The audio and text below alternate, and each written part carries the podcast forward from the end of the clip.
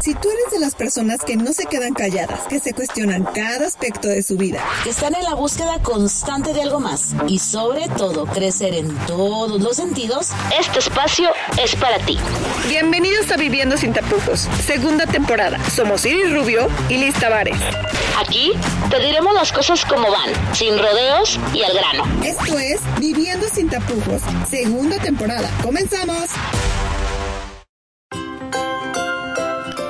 Qué bonita canción de bebés. Bienvenidos a Viviendo sin tapujos, este episodio número 18. Estoy extasiada, feliz, anonadada porque tengo a mi gran coleguísima, amiguísima, Minerva Huerta, doctora. Hola, querida Liz. ¿Cómo estás? Muy bien, muy contenta porque me invitaste a tu, a tu podcast. Estoy emocionada, es la primera vez que me invitan a uno, entonces estoy privilegiada. Ay, qué hermoso. Pues mira, te voy a decir algo. La primera de muchas, querida. Te voy a tener aquí. Súper bien. Además, déjame decirles a nuestro público que nuestra querida doctora es una gran mujer y aparte está esperando un bebé. Así que estás en una etapa maravillosa. Sí, la verdad es que, bueno, como ya sabes, tengo una niña de 7 años, pero pues ya me tocó otra etapa, estoy en otro punto de mi vida en donde veo la maternidad desde otra perspectiva, más apasionada en mi trabajo y compartiendo la experiencia que todas viven día a día en mi consultorio y experimentando de nuevo esas sensaciones, todo eso que ellas me platican en consulta, bueno, me siento más empática y, y compartiendo eso mismo con ellas, entonces me hace más pues más cercana a ellas. Claro, como verte en un espejo, ¿no? Todos los días. Sí, tal cual. Wow, qué maravilloso. Pues déjenme les cuento quién es la doctora Minerva Huerta para que todos nuestros escuchas. Ella es ginecóloga y obstetra egresada por el Hospital Civil de Guadalajara, certificada por el Consejo Mexicano de Ginecología y Obstetricia y es especialista en colposcopía y patología del tracto genital inferior y además, ahí les va, chéquense este dato, certificada en parto en agua por el Waterbird International. O sea, se es una fregonacha. Aquí tenemos invitados VIP. Así que vamos a cederte el micro, querida amiga, en el tema que ambas sabemos que nos gusta, que nos apasiona y que además yo veo en tus redes y en tus historias que te gusta mucho, que te apasiona, que es el parto humanizado o parto respetado. ¿Cómo lo podríamos definir, amiga?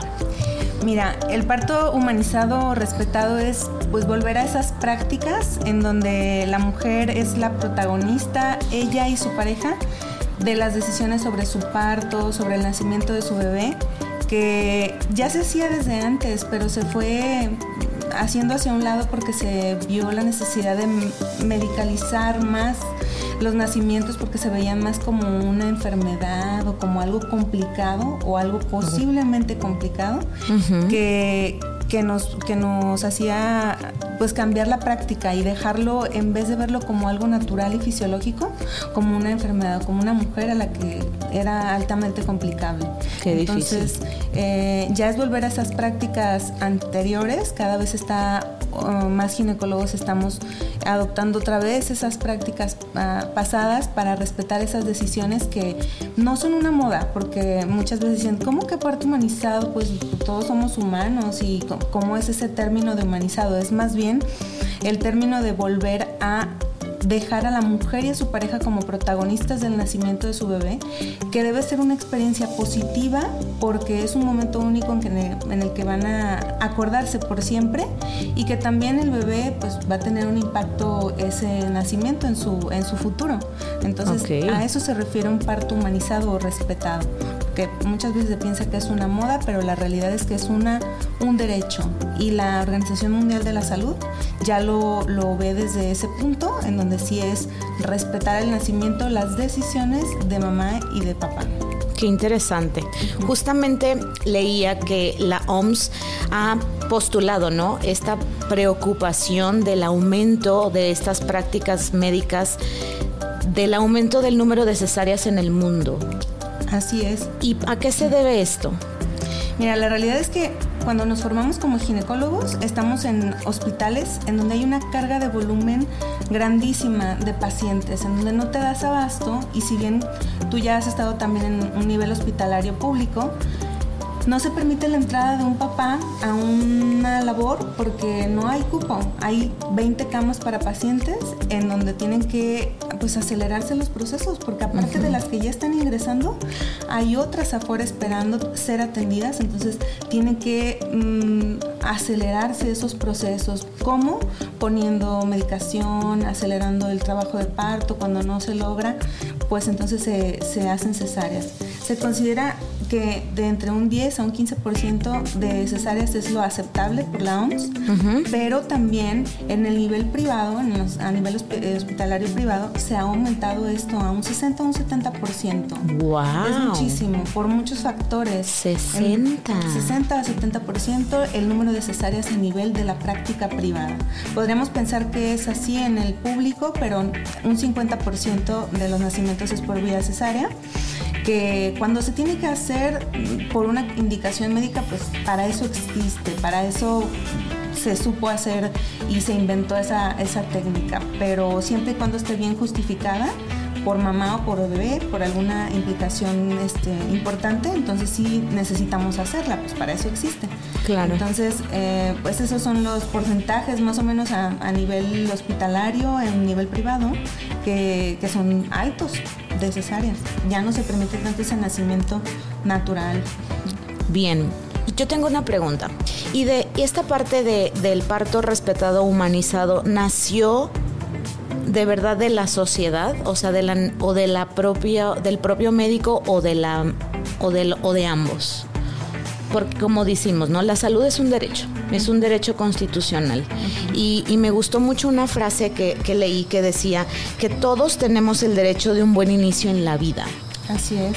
Y, y la verdad es que si un bebé tiene un buen inicio a raíz de que su, de que su inicio en el parto sea lo más mágico, lo, lo más sagrado, lo lo más bonito con ambos padres, porque a mí esto que me dices en la institución se me hace triste y pensar en ambos, ¿no? Pensar que el padre se pierde del momento del nacimiento de su hijo y que la madre lo vive sola, se me hace un escenario sumamente pues vulnerable para los tres, ¿no? Entonces, esto nace a raíz de la necesidad tanto médica como social. Sí, la verdad es que también, obviamente te digo que a nivel público no se permite la entrada de tantas personas porque pues no se dan abasto, aunque sí debería. Aquí en Guadalajara el Hospital López Mateos permite ya la entrada de doulas, de acompañantes del parto, que ah, permiten que eso vaya fluyendo de manera más natural y logren el parto espontáneo, aunque no esté la pareja ahí, pero sino un acompañante, que son ellas las que están preparadas para el acompañamiento. Claro. Entonces sí es muy importante importante permitir el acceso a el familiar que eh, ya sea mamá, la mamá de la paciente, el papá, la pareja, quien ella decida que esté en ese momento tan importante, porque va a definir incluso cómo le va a ir emocionalmente posparto.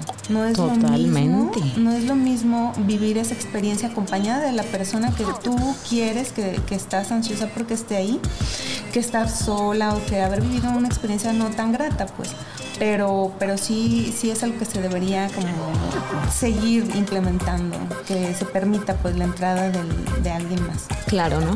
Porque además, digo, yo soy una mujer soltera que no tiene que no tiene hijos por si por ahí hay un galán que me escucha este pero sí tenía que sacar mi chisorete pero para pues, todas las primerizas no que nos puedan escuchar eh, en todo este frase, ¿no? Como en, este planeta parto, ¿no? Que, podemos hablar y que no saben decidir si un plato, un plato, oíme, un parto respetado eh, en agua, en telas, porque pues no, no, eh, existe demasiada información, ¿no?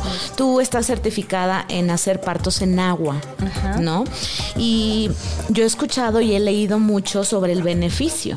Cuéntame un poco sobre esto, que es bastante interesante. Mira, ese, ese mm, nacimiento en agua tiene ya también mucho tiempo. En México es poco, pocos hospitales lo hacen. Aquí en Guadalajara solo hay dos hospitales en donde tienen una tina eh, para que la mamá pueda tener su bebé en el agua.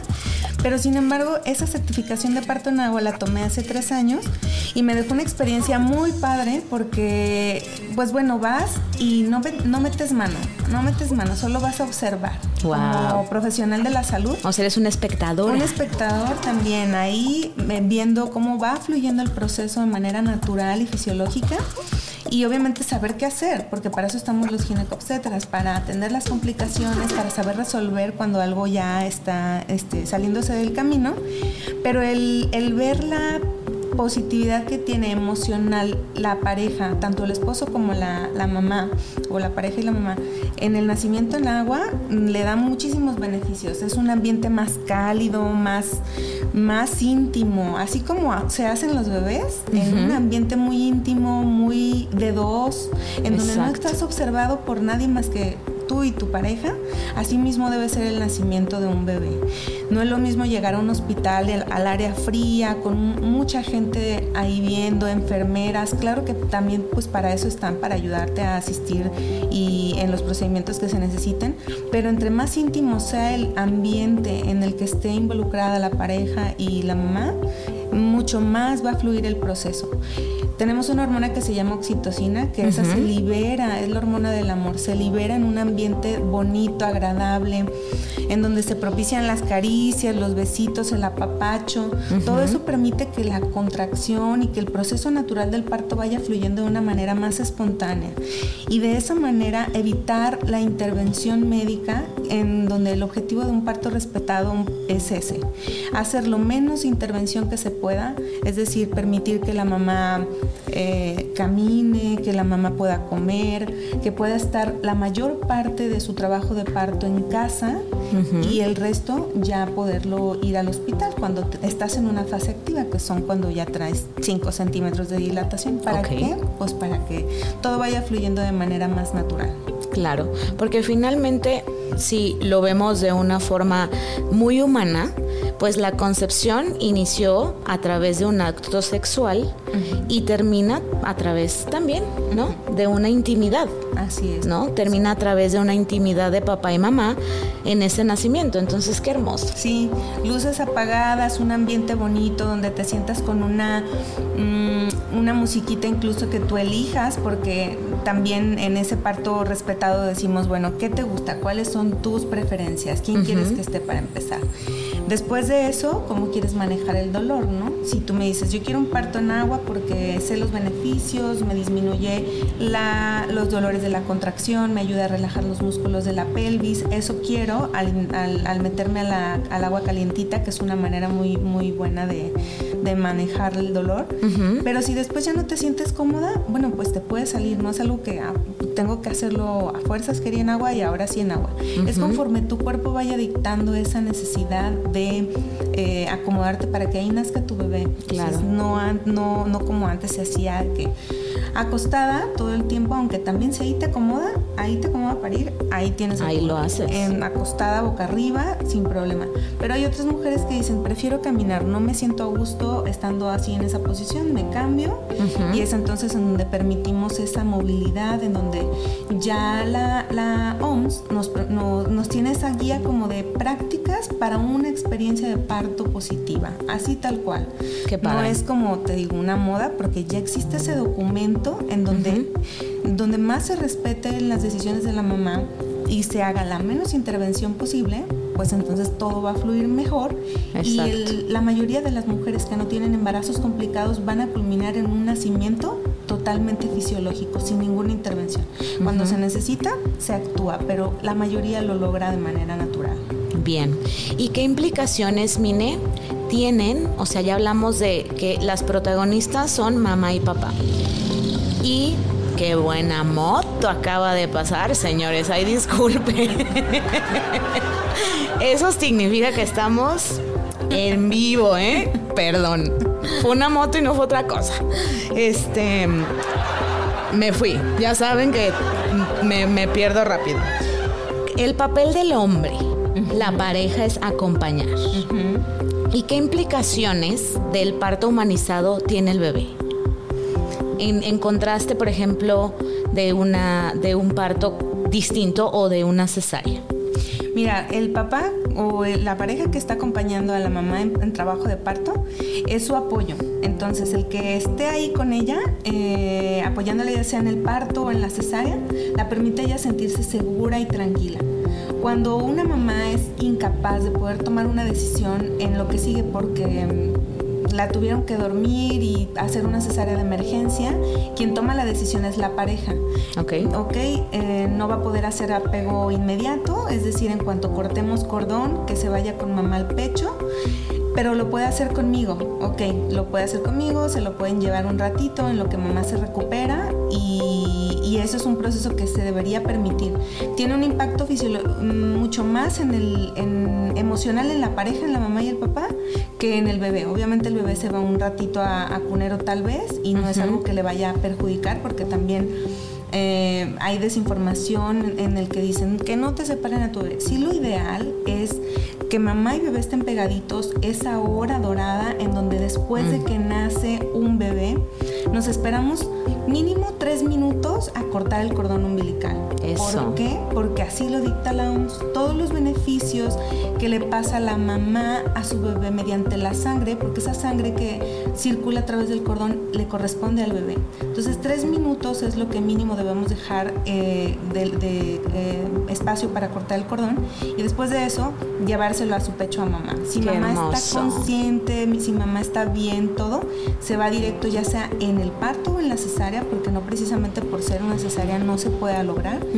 Entonces podemos dejarlo ahí con mamá pegadito piel a piel, pero ya después pueden irse a poner un rato no todos los hospitales dejan por políticas. A veces mm, todavía no. Aquí en Guadalajara solamente hay tres hospitales en donde permiten que mamá y bebé se vaya desde la habitación donde nace, pasa directito a, su habitación sin pasar ni un minuto por conero. Que deberían de ser más hospitales los que lo propongan. Claro. Pero la verdad es que por políticas digo no se puede y, deberíamos de los doctores pues empezar como, claro. para que pueda lograr Ajá, es muy importante esa, esa primera hora de vida de bebé porque le va también a pasar muchos beneficios para la bajada de la leche y una lactancia exitosa. Pero si se tiene que ir un ratito a cunero tampoco no, no va a ser como el fin de su lactancia y que todo vaya a ser muy atropellado y no se vaya a lograr. Ya después se lo pasan a la habitación y va a poder fluir todo de manera natural. Wow, entonces esa, esa era una pregunta, la, la hora dorada.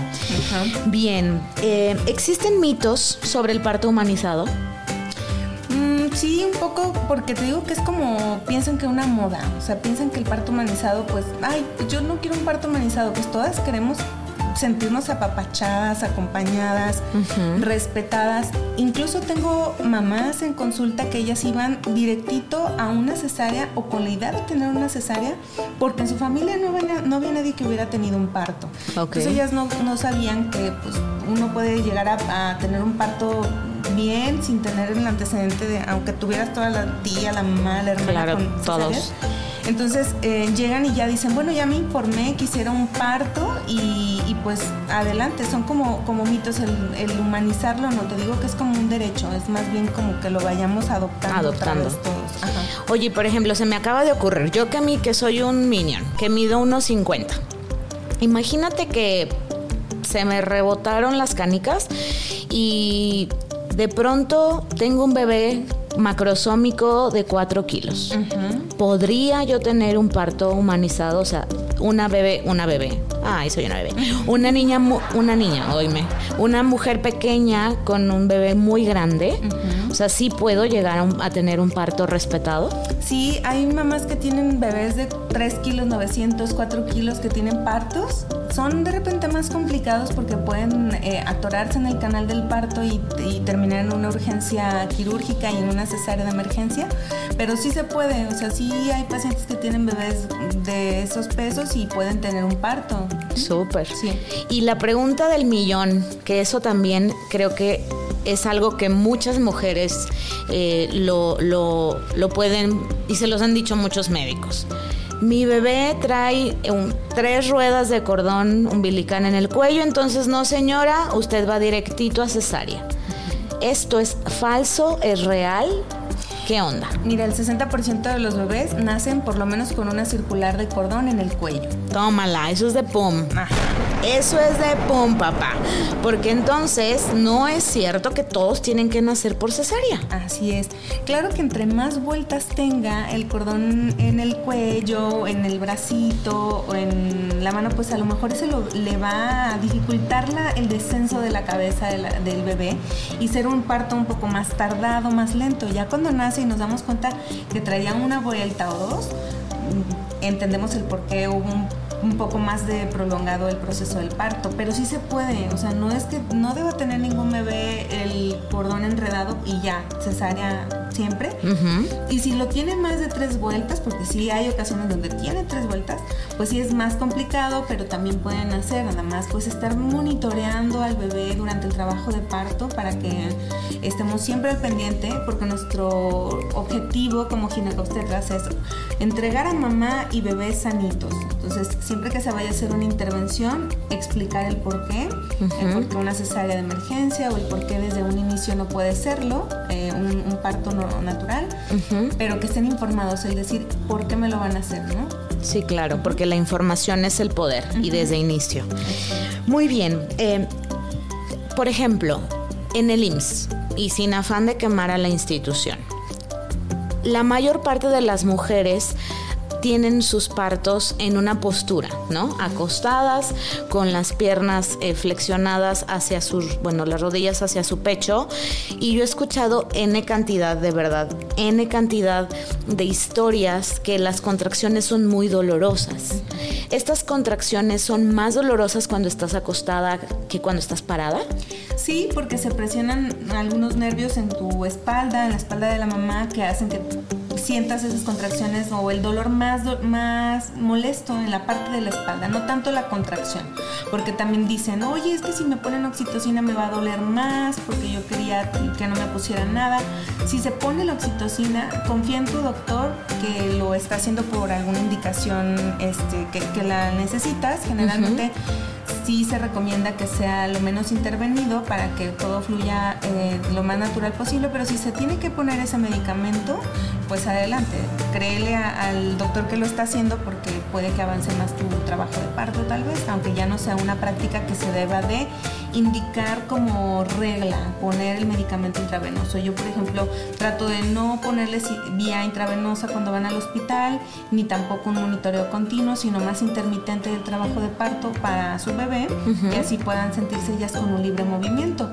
Y de esa manera, si a ella le acomoda estar en una posición en la contracción, en cuclillas, en cuatro puntos, agarrada de su esposo, en ese momento se agacha y hace una sentadilla profunda, le permite sobrellevar mucho mejor el dolor en la contracción que si está boca arriba. Pero también hay mamás que dicen, yo aquí me quedé a gusto, me pusieron anestesia, porque también está ese punto en donde hay mamás que tienen partos totalmente sin anestesia, en donde se prepararon mucho como para tener ese umbral del dolor muy, muy alto y llegar al punto en donde ellas están con 6, 7 centímetros y están muy tranquilas, en ellas. Las ves caminando como si trajeran un centímetro y en realidad ya están con una dilatación muy avanzada.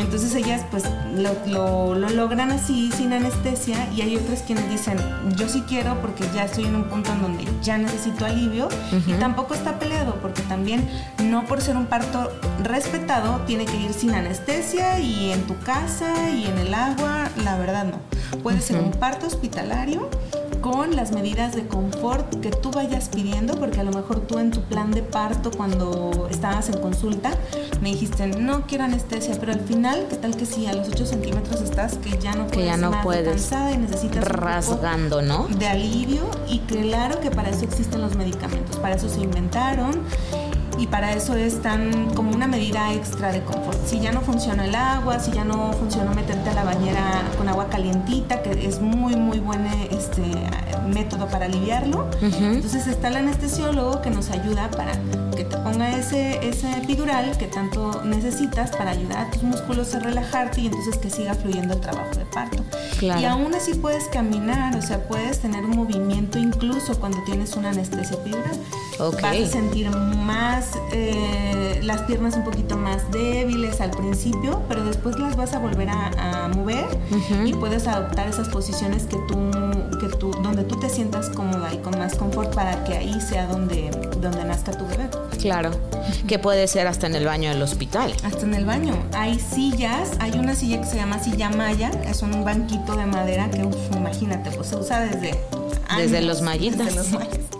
Entonces, eh, pues ahí es una, buena manera de también de tener al bebé. ¿Por qué? Porque te ayuda a abrir la pelvis, el cambiar de posición mm. modifica tus articulaciones de la pelvis y permite que los diámetros de tu bebé también se encajen y pues permitan el descenso del cuerpo de tu bebé. Wow, y como mantequilla. Ahora.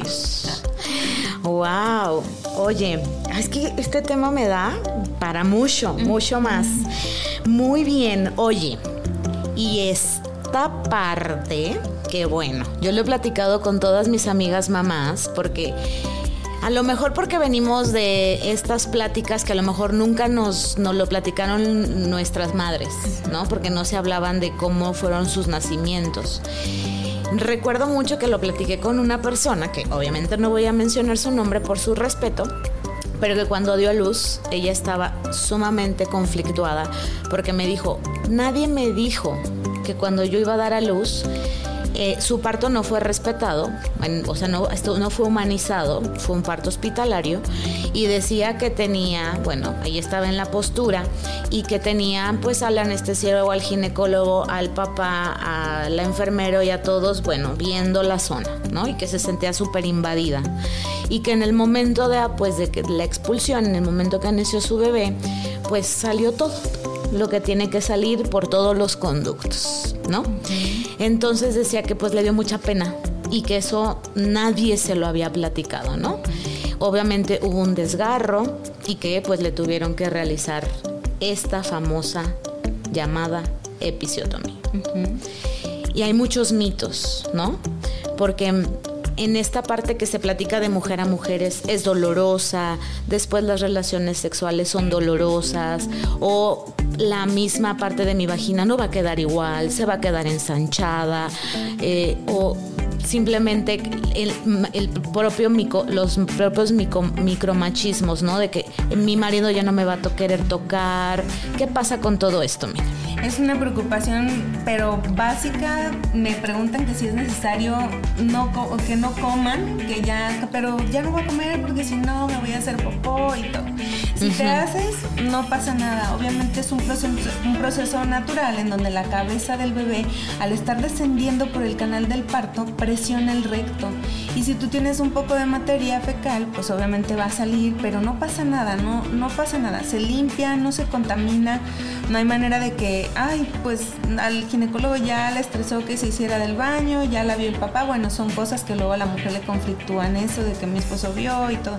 Pero luego es un proceso tan fisiológico y tan natural que no crees que queda como de, ay, me vio. Sí, de que mi esposa se cagó. Sí, no. O sea, es pues obviamente todos. Y no siempre, no siempre. Las mamás que tienen los partos en agua están con el pendiente que si se van a hacer del baño o no ahí. Y la verdad es que a veces no, no pasa nada. ¿Por qué? Porque como ya no comieron eh, mucho alimento sólido antes de su parto, porque ya las náuseas no las dejaron y todo, pues no tienen eh, nada en el intestino más que líquidos y, y, ya no sucede eso. Entonces, esa es una de las preocupaciones. Me voy a hacer del baño, ¿qué va a pasar? Si te haces, no pasa nada. Es algo que a nosotros y no es natural. nos importa y es natural. Todos nos pasa, Es todos correcto. vamos. Entonces, por otra parte, la episiotomía es un procedimiento que se hacía de rutina antes porque se pensaba que era pues lo más sano para permitir que el descenso de la cabeza del bebé fuera mucho más fácil, que es cortar esa zona que se llama periné, que está ubicada entre la vagina y entre el ano. Ese pedacito de piel es muy importante. Muchas mujeres los tienen cortito, otros más largo. Yo per- personalmente les recomiendo a las pacientes hacerse esos masajes perineales, un aceitito de almendras, algún gel lubricante Súper. que no te, no te vaya a irritar la piel. Desde la semana 36 empezar a hacer un masajito en esa zona para preparar al tejido que, que- que está por eh, este, ponerse activo a que tenga menos riesgo de un desgarro o de una episiotomía. Pero se recomienda ya que no se haga de manera rutinaria porque la vagina tiene una mucosa que es muy fácil de reparar de una manera espontánea.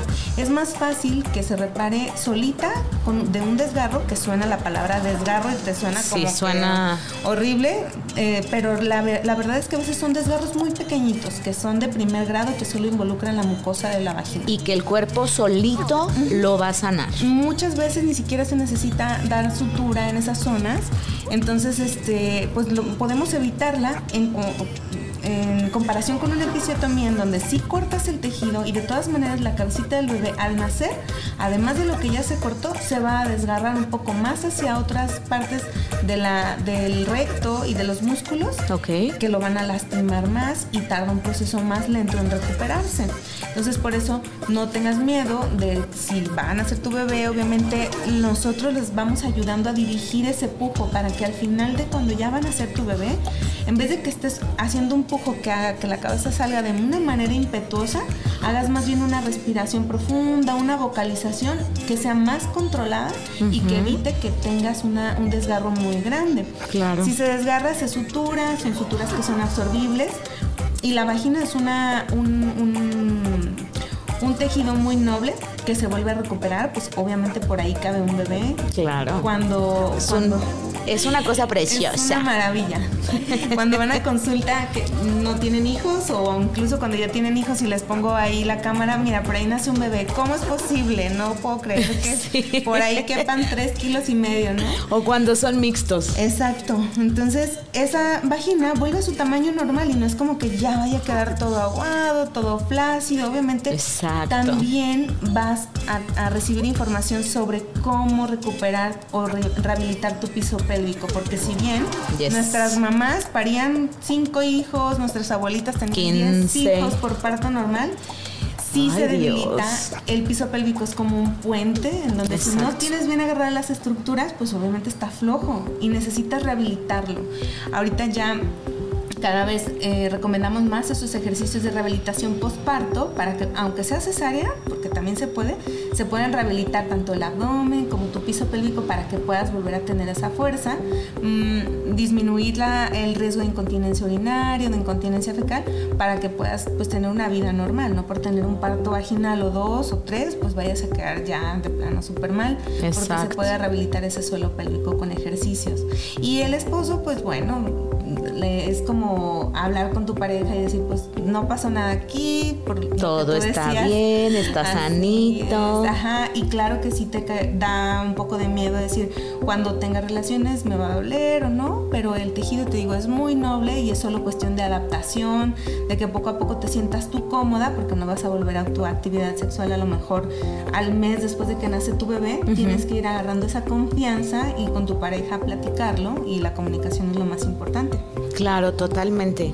Y, y creo que eso, la comunicación desde el, desde el embarazo, ¿no? O sea, desde esta parte, porque yo he tenido pláticas con, con mujeres donde a veces eh, piensan que, que sus parejas las ven ya solo como las mamás, ya no las ven como mujeres, porque ya, ya les di, ya le di a mi pareja eh, al, al, hijo. Y entonces ya no le soy atractiva porque ya, ya soy su mamá y ya me ve como, ya no soy su mamá, no, ya soy su mamá, ya soy la mamá y ya me ve como ahora como con, ternura y, y ya, me, ya se va a ir a buscar a otro lado a lo mejor lo que no hay. Pero hay toda esta parte de la plática, de la asertividad y que la intimidad puede continuar. Así es. ¿no? Y es uno de los temas que también se tratan en la, en la primera visita postparto o al mes, de cuando vayan a reiniciar su vida sexual, que también tiene que ser algo que vaya a ir fluyendo poco a poquito, no vayan a querer así luego luego, hay mujeres que sí, hay otras que no, que se toman más tiempo. Exacto. Y es totalmente normal, ya sea que tuvieran un parto vaginal o un, un parto por cesárea. Una vez escuché a una persona decir, es que si yo tengo coito, se me corta la leche. Ay. ¿Qué tal, eh? ¿Qué tal con este mito? Sí. Y yo le dije, no señora, necesita ir al ginecólogo. así es, sí, sí, totalmente. Muy bien, sí, es que, bueno, hay demasiados mitos. Mine, ¿te considerarías una activista del parto respetado? Totalmente, Totalmente. Salí de la especialidad, obviamente con las prácticas perfectas, preciosas para resolver las complicaciones que se presentan en los partos, eh, pero con el tiempo empecé a conocer gente que me hizo darle el enfoque que le doy ahorita, entre ellas algunas amigas doulas, eh, parteras también, que te hacen realmente cambiar la visión de esa eh, medicina privada y de pues de ver a la mamá como la protagonista y respetarlo todo. Y entonces darte cuenta que, que, se puede modificar ese nacimiento y que puedan hacer un ambiente bonito, respetado, aunque sea en el hospital, porque no importa si tú quieres tener a tu bebé en tu casa, hay muchos doctores que sí te atienden el parto en casa, el parto en agua o en el hospital. Aunque tengas en el hospital a tu bebé, puede ser lo más respetado que se pueda. Y pues desde hace ya como cinco años que soy a, favor de ese parto. la primera vez que me permití que una mamá tuviera su bebé en cuclillas fue la cosa como más maravillosa que, que me pasó, porque todo el tiempo acostumbrada a ver a las mamás acostada con las piernas así abiertas como siempre hemos conocido en litotomía y al haber tenido mi primer parto con una, una, mamá en cuatro puntos yo dije qué impresión es algo maravilloso y que se haya llevado a su bebé de ella agarrado a su bebé desde acá y llevárselo a su pecho fue como que lo que me marcó y dije de aquí en adelante voy a tratar de apoyar a la mujer en lo más que se pueda y donde ella se sienta cómoda para parir ahí es donde la voy a a dejar pues hasta donde también mi conocimiento y todo me, me lo permita también apoyarlas y, y, me encanta. Wow. Desde lo que más disfruto. Eso es sororidad. Sí. Eso es sororidad, hermana. Pues qué hermoso, qué hermoso. Me, me, me encanta y creo que nos quedaríamos con esto porque no solamente cambia la mentalidad del médico, de la forma en cómo te educaron, cómo estudiaste la medicina, sino que ahora tú como especialista le estás cambiando la vida no solamente a las mamás, sino a sus parejas y a esos chiquitines porque les estás dando un buen inicio de vida. Así es, y no hay como respetar ese momento que es el primero en su vida, tal vez el único, y si lo permitimos que lo vivan con una experiencia positiva y bonita, se van a quedar con ese, pues con esa fotografía, ¿no? De ese nacimiento bonito, que si al final no pudo ser un parto como ellas lo querían, se pueda manejar de otra manera, una necesaria, pero también bonita y, respetada. Y ese nacimiento, ese inicio de vida, que sea lo que tenga en, en la memoria la mamá y su pareja. Qué hermoso, qué hermoso. Mine, amiguita, ¿dónde te encuentran? Échanos tus redes sociales. Mira, mi consultorio está en Plaza Los Candados, está en Avenida Niño Obrero 476, enfrente del Hospital Real San José de Lázaro Cárdenas. Eh, ahí me encuentran en el 33 3 169 7896. Anótenle, hecho. ¿Y en, en, en Instagram cómo estás? Estoy como doctora Mine Huerta Gine Ahí me encuentran en las redes sociales. Perfecto. Obviamente las vamos a dejar en las redes de Viviendo Sin Tapujos, en todas las plataformas, para que la contacten de verdad. Además de que es mi amiga y la quiero muchísimo, es una fregona en lo que hace. Y ya la escucharon con su voz, que es una dulzura, es una gran ser humana y las puede llevar a todas esas mamás a lograr eso. Un parto humanizado, una experiencia experiencia única, una experiencia hermosa, donde la protagonista vas a ser tú. Muchísimas gracias por escucharnos en un episodio más de Viviendo sin tapujos. Recuerda suscribirte a todas las plataformas de Spotify, iBox, Google Podcast, Deezer y Apple Podcast. Y nos queda solo un episodio para terminar la segunda temporada y yo estoy muy feliz. Y no se me va a olvidar, Eduardo Castillo. Saludos, mi master. Y un saludo a nuestra compañera Iris que no pudo estar el día de hoy. Y pues bueno, síguenos escuchando porque esto cada vez se pone mejor. Y sororidad ante todo. Muchas gracias, Mine, por estar aquí. Gracias por la invitación. Gracias, Liz. Gracias, Lalo. Nos vemos. No es cierto, nos escuchamos.